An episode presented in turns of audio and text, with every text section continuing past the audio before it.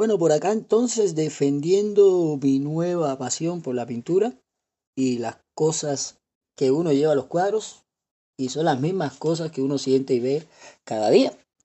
Eh, en este caso, en lo que termino de, hacer eh, la parte mía como creador o como artista o como aficionado, eh, te ofrezco aquí en este espacio que es para mi blog que se llama Yo Soy Dairon, o Dairon Yo Soy también. Eh, en esta parte creativa es solamente para la pintura.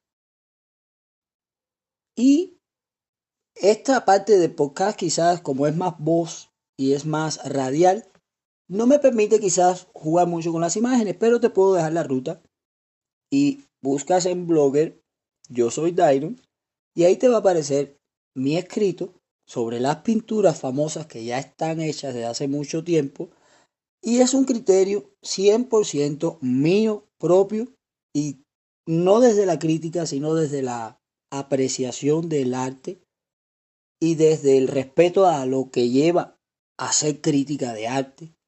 Para ser crítico de arte fuese maravilloso si hubiese dedicado 5 o 6 años de mi vida a historia universal en la universidad o a mm, ellos estudian historia del arte universal, estudian todos los procesos sociales por los que las sociedades se envuelven y todos los procesos políticos por los que las sociedades atravesamos. Los críticos me imagino que cuando estudian lo hacen desde un nivel global y después lo llegan cuando se gradúan o, durante el camino a un plano personal para hacer cada cual su estilo de crítica. Así con los catadores de vino y con los catadores de alimentos todo en la vida puede tener una opinión especializada. Advierto entonces que este blog no pretende desplazar ningún otro criterio profesional. Al contrario, agradecería mucho si hay alguien por ahí que tenga conocimientos de arte universal y me quiera apoyar para yo aprender más. Como un estudiante empezando, soy, siempre soy así. Respeto primero mi base, que es la de no tener nada agradecer lo que tengo y con eso hacer algo y darle las gracias a los que me enseñaron. Bueno, amigo que me escucha, si eres aficionado a la pintura, este es tu pedacito de voz conmigo en mi podcast. Hoy traigo Casas Blancas de Saint Mary. Está en español y en inglés en mi blog.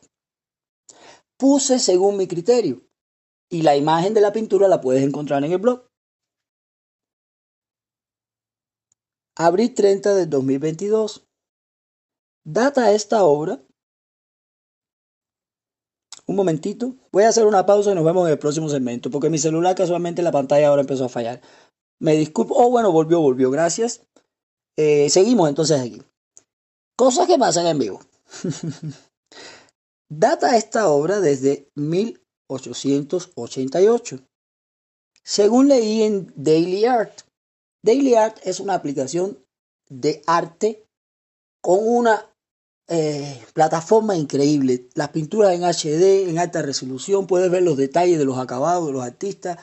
Impresionante. Si te gusta, puedes descargarla. Entonces, data esta obra desde 1888, según leí en Daily Art, y que también fue de las primeras del pintor Van Gogh.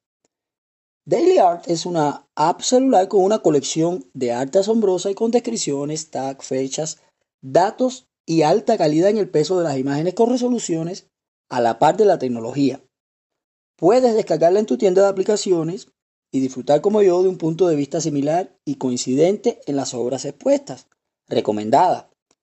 Esta bella composición marca un cielo tan profundo como el oceánico sin tormentas en lo profundo, vientos, olas, relámpagos, ni nada elemental o natural que te pueda distraer de ese instante de profundidad celeste, de su creador que otorgó en el cielo del cuadro, con nubes y siluetas que no varían de color, una, una ligera degradación entre la formación de posibles rostros observables por encima del techo blanco de las viviendas y la iglesia. La ausencia de pobladores agricultores o cuerpos humanos, pudiese sugerirnos una dimensión prima del artista inmerso en la existencial carnal y espiritual vida que habita dentro de esa genial mentalidad. Ya pasada, pero sigue viva en su cuadro. Quizás advenía la ausencia de su cuerpo y de ahí la ausencia del cuerpo humano en la obra. Un mundo, un espacio, un poblado, un retiro que apareció quizás marcado con cautela y precisión alegre de tonos, capas, luces, colores y cualquier presencia intensa de degradado. No presenta en sí la oscuridad notable y privada, reflejada y costumbrista por los artistas de aquella época.